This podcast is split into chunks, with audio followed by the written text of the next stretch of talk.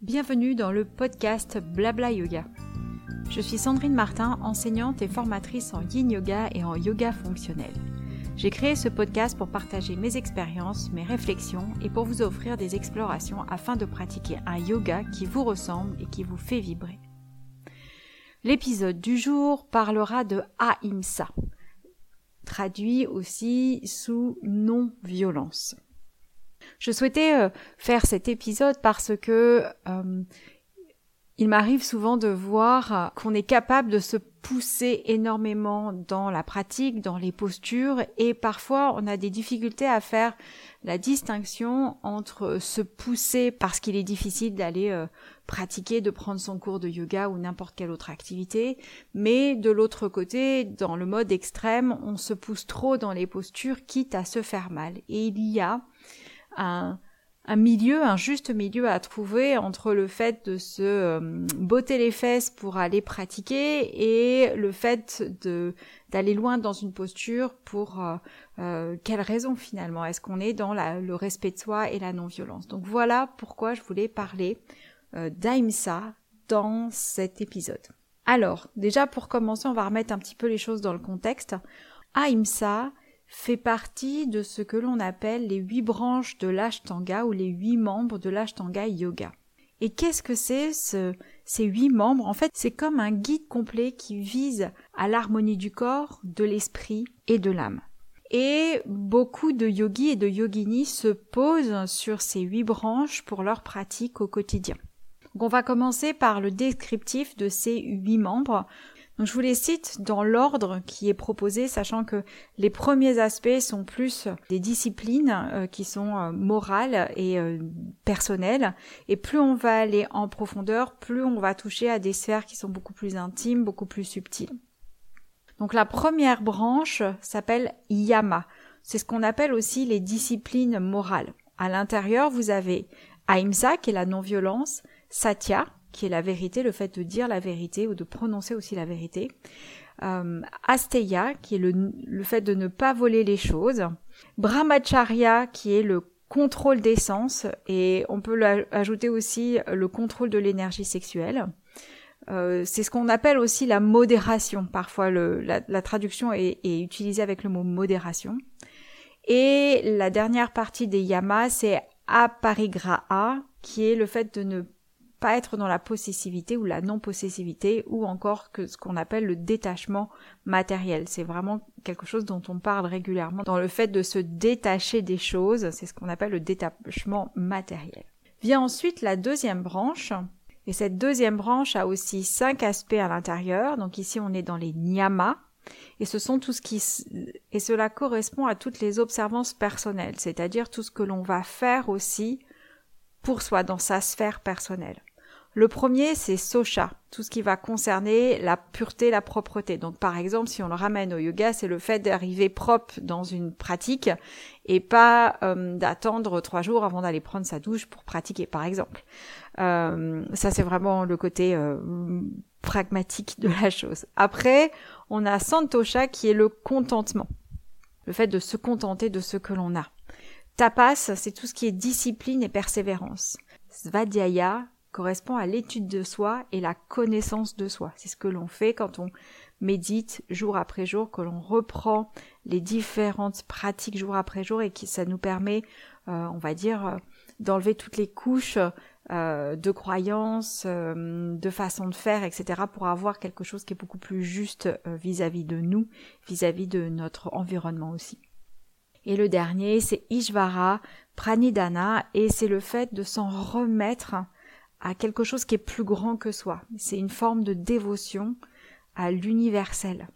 Et c'est vraiment une histoire de s'en remettre à une force supérieure, peu importe finalement ce que vous mettez dans force supérieure. Vous avez vraiment, euh, en fonction de vos croyances, la possibilité de jouer avec cette force supérieure. Ça peut être la force de la nature, ça peut être euh, une déité particulière, ça peut être un système philosophique aussi, pourquoi pas. Et c'est s'en remettre à l'univers. Donc ça, c'était les deux premières branches. Ensuite, on a ce qu'on connaît le plus dans la pratique du yoga finalement, ce sont les asanas, tout ce qui va être posture physique. Et l'idée, c'est de pouvoir développer sa force, sa souplesse, sa stabilité, augmenter la mobilité du corps. Et cela va nous emmener ensuite vers le pranayama, qui est le contrôle du, souffle. Alors, euh, Personnellement, j'ai plus tendance à utiliser la maîtrise que le contrôle. la différence entre les deux mots peut jouer euh, sur notre façon d'aborder le pranayama. Et ce sont toutes les techniques de maîtrise du souffle qui vont nous permettre d'améliorer notre euh, vitalité et notre euh, qualité de concentration.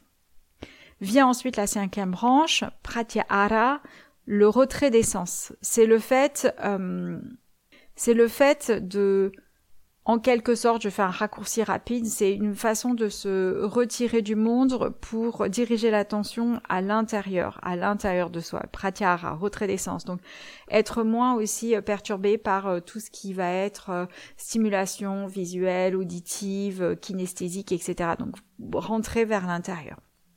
Vient ensuite dharana, qui est la concentration, la focalisation de l'esprit sur un objet ou sur un son, sur une idée spécifique. Donc, par exemple, quand euh, vous méditez euh, sur, par exemple, le son Om, ou vous utilisez le son Om ou le, mantra Amsa dans votre méditation, vous êtes dans Dharana, la concentration vers un objet, une, une idée spécifique.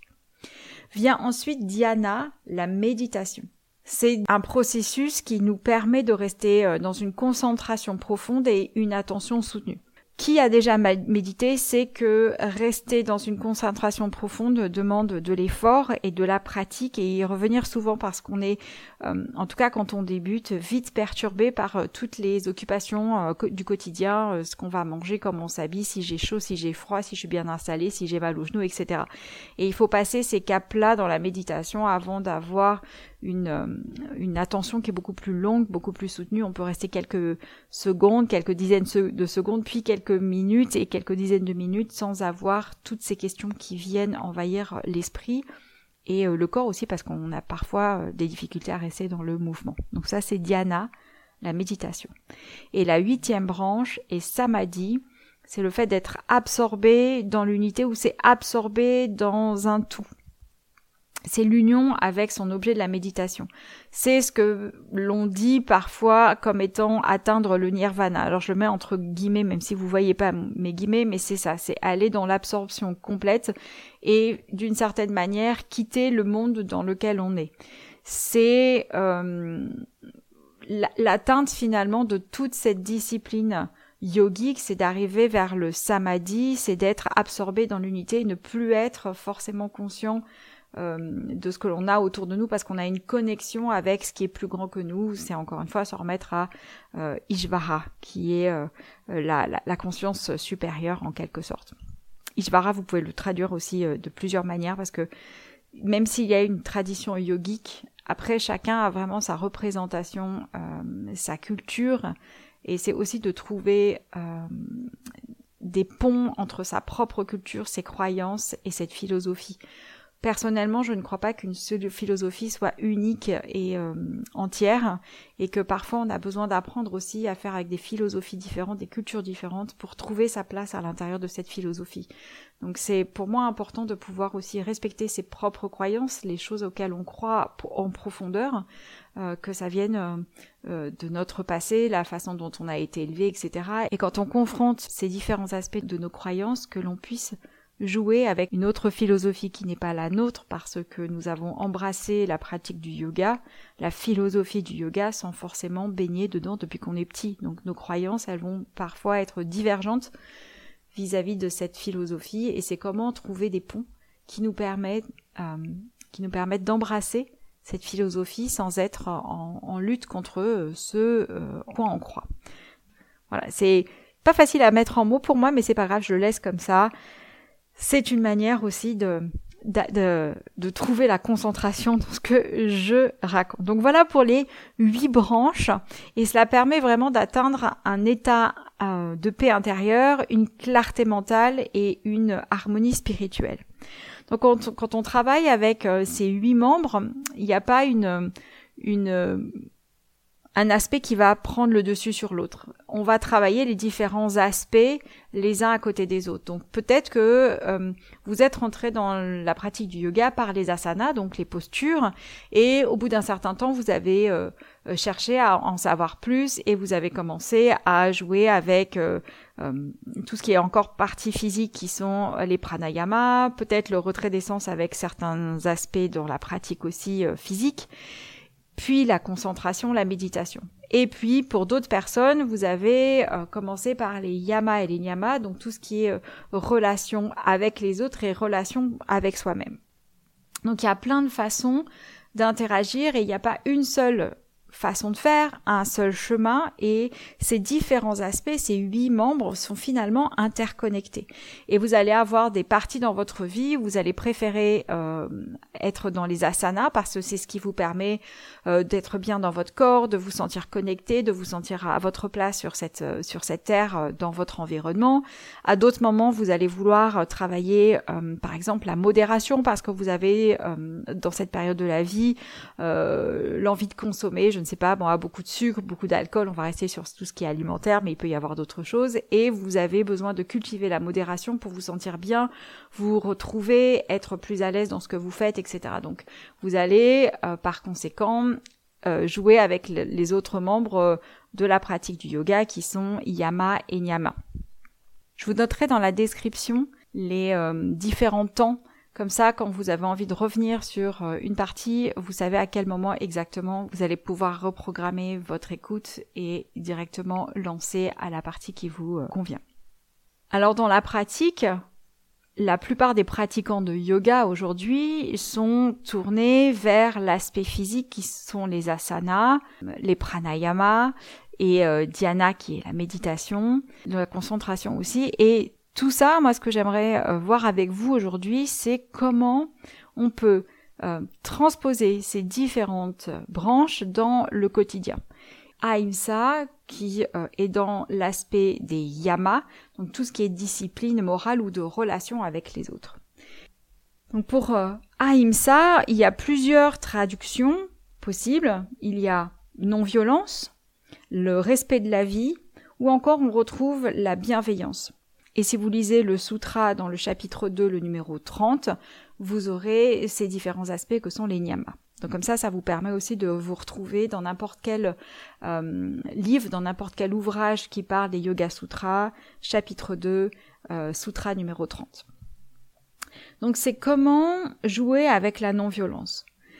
Au niveau de la philosophie, vous avez euh, le Mahatma Gandhi qui a dans sa vie énormément parlé de Ahimsa. C'est vraiment au cœur de sa philosophie, de sa façon euh, de voir le monde et c'était comme ça aussi qu'il a euh, mené euh, sa politique, en tout cas une partie de sa politique.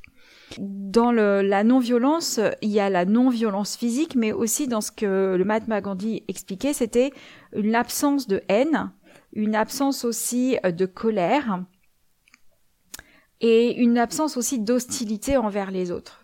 Et on peut le voir euh, ces dernières années avec euh, tout ce qu'on a pu vivre. Euh, eh bien, on se rend compte que finalement, en tout cas dans la région parisienne, il y a une forme de de colère, de d'irritabilité qui est sous-jacente, qui est tout le temps présente. Il suffit d'être piéton, cycliste ou automobiliste pour se rendre compte à quel point la violence et la colère est présente autour de nous. On est dans cet aspect-là qui est permanent. C'est comme un bain euh, avec euh, tout le monde qui râle, qui est, euh, on, sent la difficulté aussi, la difficulté dans les relations humaines, la difficulté d'être dans son propre environnement. Et cette non-violence est difficile à appliquer. Et c'est pour ça que je voulais aussi parler de, de, de dans cet épisode, c'est pouvoir se reconnecter aussi avec cet aspect du yoga qui est la non-violence, la bienveillance. Et pour en revenir au Mahatma Gandhi, il a vraiment cherché à incarner les principes de l'Aïmsa dans ses actions, de manière à prouver aussi que la non-violence peut être une force euh, finalement puissante pour euh, le changement qu'il soit euh, social et politique.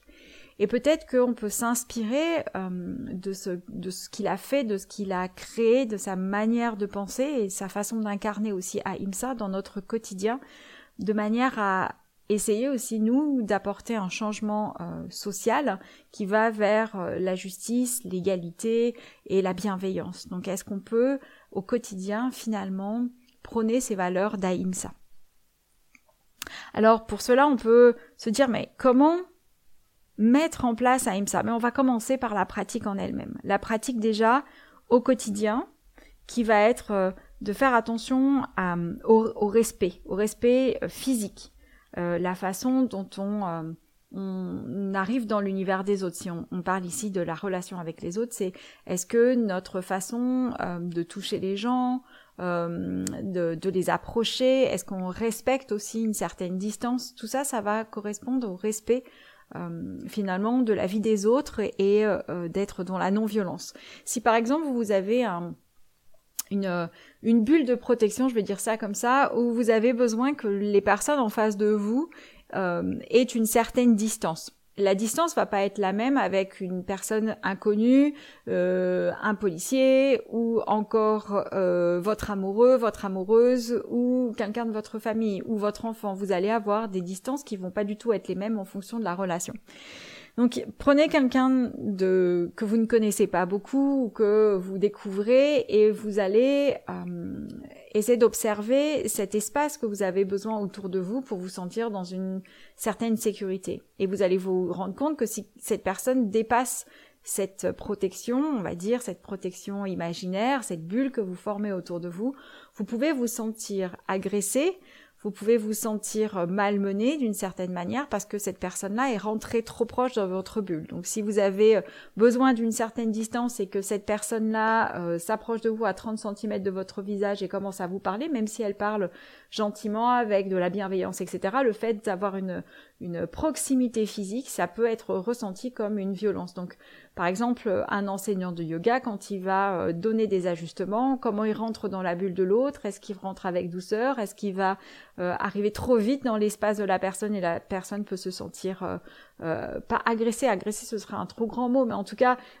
sentir que bah il y a quelque chose qui n'est pas dans le fait d'être respecté. Donc voilà, c'est vraiment de jouer avec ce type de questions quand vous, quand vous rencontrez d'autres personnes, quand vous interagissez avec d'autres personnes, quand d'autres personnes viennent vers vous, quelle est votre bulle, votre sentiment et à quel moment vous avez l'impression qu'on respecte votre bulle et à quel moment vous avez l'impression qu'on outrepasse euh, cette bulle et que vous vous sentez un petit peu euh, malmené, euh, agressé, pas bien parce que justement vous avez manqué de limite à cet endroit-là. Donc c'est le respect dans tout ce qui va être physique.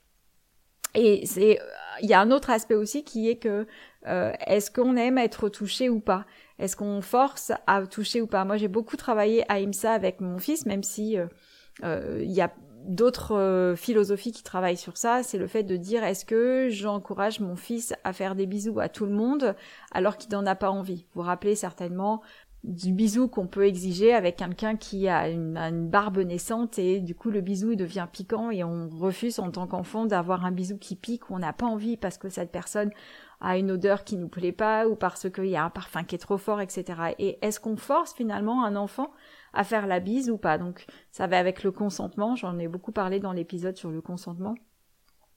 Mais vraiment, c'est aussi d'apprendre à respecter ça. Est-ce qu'on va forcer ou est-ce qu'on va laisser cette distance-là? Donc je reviens sur ça, sur l'aspect physique euh, de la non-violence, de Ahimsa. Ensuite, il y a un autre aspect qu'on peut utiliser au quotidien dans Ahimsa, c'est tout ce qui va être les paroles. Est-ce que mes paroles finalement sont justes, bienveillantes, ou est-ce que ce sont des paroles qui vont agresser les autres personnes. Alors peut-être que pour nous, les mots qu'on va utiliser ne seront que euh, des mots qui n'ont pas de signification, qui sont un jeu pour nous, qui euh, dans notre aspect familial euh, est un jeu sympathique et un petit mot sympathique, mais dès qu'on va le sortir hors du contexte familial, ben ça peut devenir un mot qui finalement a une connotation qui n'a pas la même le même aspect que dans notre vie euh, relationnel proche et du coup ça peut blesser la personne qui est en face de nous. Donc faire attention à son langage, aux mots que l'on utilise, à la façon dont on utilise les mots et la, le, volume aussi que l'on va utiliser pour s'adresser aux personnes. Donc si vous avez du mal à, savoir si, euh, si euh, vos paroles euh, peuvent être euh, violentes euh, dans le non-respect finalement. Observez quand on vous parle, ceux qui vous chafouinent, ceux qui vous malmènent, là où vous sentez que vous n'êtes pas dans quelque chose qui est juste et que vous avez envie de répondre avec du tac au tac, de la violence, de la colère parce que vous avez manqué de respect quelque part. Donc observez la façon dont les autres vous parlent, ça va vous donner des clés pour essayer ensuite de le transformer en disant finalement moi, est-ce que je parle comme ça aussi? Est-ce que j'utilise ce type de mots? Est-ce que j'utilise ce type de langage? Et comment ensuite je peux le transformer?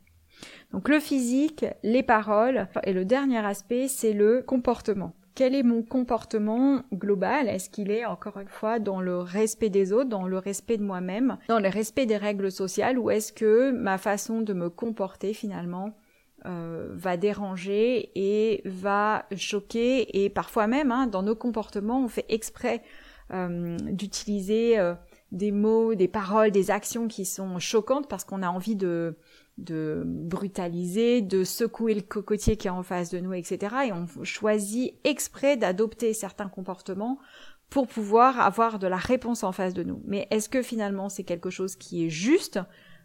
Si on voit après, euh, après les faits, est-ce que c'est quelque chose qui était juste? Est-ce qu'on aurait pu faire aussi différemment? Et est-ce que cette, cette violence, d'une certaine manière, était justifiée? Ou est-ce qu'on pourrait faire différemment avec un autre comportement, des mots qui vont être différents, une présence, une statique qui va être différente, une posture qui va être différente pour pouvoir changer les choses? Donc ça, c'est pour le quotidien. ça au quotidien avec tout ce qui va être physique, la parole et les comportements. Et maintenant, on va approfondir et on va venir vraiment sur euh, le tapis, sur la pratique d'Aïmsa sur le tapis. Est-ce que quand vous pratiquez, vous êtes dans le respect de vous-même et de votre propre corps? Ou est-ce que vous essayez toujours de faire la posture supplémentaire, la plus dure, la plus forte, de manière à euh, à contrôler votre corps, à maîtriser votre corps coûte que coûte. Est-ce que vous savez vous écouter quand euh, vous êtes fatigué, quand vous avez de l'énergie, de manière à pratiquer avec de l'intensité quand vous avez de l'énergie, mais à faire attention à vous, faire moins important, moins souvent, moins présent, moins de répétitions quand vous sentez fatigué. On a euh, parfois cette envie de se dépasser dans la pratique et on finit par ne plus s'écouter pour, se dépasser et faire la posture qui nous semble sexy, agréable, esthétique, etc. Et on peut finir avec euh, une épaule euh, malmenée, un dos qui est souffrant le lendemain, etc. Donc c'est de faire attention sur la pratique. Et aussi, quand on va jouer avec le, le contrôle du souffle, est-ce que on reste dans quelque chose qui est dans le confort? Alors, j'utilise le mot confort, mais c'est pas tout à fait juste. Euh, c'est vraiment jouer avec sa zone de confort. On peut sortir un petit peu de sa zone de confort, mais on va pas aller non plus trop loin. Par exemple, si euh, vous insistez dans certaines, euh, dans certains types de pranayama, vous pouvez tomber dans les pommes parce que vous avez une oxygénation qui est particulière, parce que musculairement il se passe quelque chose, etc. Donc est-ce que vous respectez votre zone de confort, même si vous jouez un petit peu, vous sortez légèrement de votre zone de confort sans pour autant tomber dans les pommes? Donc c'est une vraie question sur euh, sur Ahimsa, à quel moment vous êtes dans le respect de vous-même et de votre corps et dans à quel moment vous dépassez cette limite là et vous arrivez dans la violence finalement euh, dans la pratique. Donc comment jouer finalement sur le tapis? Prenez quelques instants avant de commencer et observez comment vous sentez ce jour-là. Si vous avez un dos qui vous fait souffrir, vous allez peut-être dire ok, les postures sur le dos, aujourd'hui je vais les faire avec douceur, avec lenteur, je vais prendre un peu plus de temps. Si euh, vous n'êtes pas bien dans votre tête parce que vous avez eu des mauvaises nouvelles euh, dans la journée, vous allez peut-être aussi faire attention à votre pratique des asanas parce que mentalement vous ne serez peut-être pas présent et votre corps et votre mental seront un petit peu décoordonnés. Je ne suis pas sûre que ce mot existe, mais je le garde. Décoordonnés, vous avez l'impression que vous avez deux aspects en vous et vous aurez du mal à rester dans la concentration. Et dans ces cas-là, c'est là où on se fait mal aussi parce que euh, notre tête est ailleurs et notre corps est ici et on a du mal à, associer les deux. Donc faites attention à ça aussi. Et pareil, si émotionnellement vous avez l'impression d'être euh, euh, d'être dépassé, faites attention dans votre pratique. Choisissez dans ce cas-là, ce jour-là, un cours où vous savez que vous allez euh, déposer vos armes, vous allez pouvoir faire attention à vos émotions et ne prenez pas forcément un cours qui va vous demander euh, euh, beaucoup d'exigences physiques parce que, encore une fois, vous ne serez peut-être pas là au niveau mental et au niveau émotionnel, vous serez peut-être pas là avec votre corps et c'est une manière aussi de se sentir malmené d'une certaine manière. Donc voilà pour la pratique d'Aïmsa. La pratique d'Aïmsa sur le tapis, d'être dans le respect de soi sur le tapis, d'être dans le respect de soi et des autres au quotidien, donc euh, de façon physique, euh, dans la parole et aussi dans les comportements. De d'essayer aussi au quotidien de faire attention à ce que l'on dit, à ce que l'on fait, à la façon dont on est pour rester dans la bienveillance et c'est plus facile à dire qu'à faire. Euh, pour être honnête avec vous, là où je perds le plus de mon, état de calme et euh, mon comportement est vraiment vraiment à revoir, c'est quand je fais les devoirs avec mon fils, où il a une façon aussi de répondre qui est euh, délicate et difficile, et c'est le moment où euh, être dans Ahimsa est le plus difficile pour moi aujourd'hui. J'ai réussi à faire attention en étant cycliste dans Paris à être moins dans cet aspect-là de violence. Ça y est, ça commence à se mettre bien en place, mais alors au quotidien, l'aspect des devoirs est vraiment délicat pour rester dans Ahimsa. Donc c'est vraiment l'endroit aujourd'hui, depuis quelques mois, où je me positionne dans Ahimsa et j'essaie de rester dans la bienveillance, dans la non-violence, dans le respect de moi-même et de mon fils. Et euh, c'est une tâche qui est très ardue pour euh, ceux qui sont parents et qui sont passés par là ou qui sont en plein dedans. Vous savez très bien de quoi il s'agit et bravo, bravo parce que c'est un, un, euh, c'est un sacré défi de rester dans Aïmsa dans ces cas-là. Donc voilà pour l'épisode d'aujourd'hui. J'espère que cela vous donnera l'envie d'aller explorer Ahimsa au quotidien euh, avec vous et avec les autres. Et, euh, et c'est aussi une façon euh, de faire qui nous permettra peut-être de voir la paix s'installer plus facilement autour de nous, en tout cas d'être moins dans cette irritabilité, dans cette colère permanente que l'on peut ressentir autour de nous. Si vous avez aimé cet épisode, merci de le partager autour de vous, soit en transférant le lien à quelqu'un qui en aura besoin, soit en parlant euh, de cet épisode-là par exemple sur Instagram, ou encore de m'envoyer euh, vos mots par mail pour me dire euh, voilà ce que vous avez ressenti à l'écoute de cet épisode. Je vous remercie beaucoup pour votre écoute et je vous dis à la prochaine fois.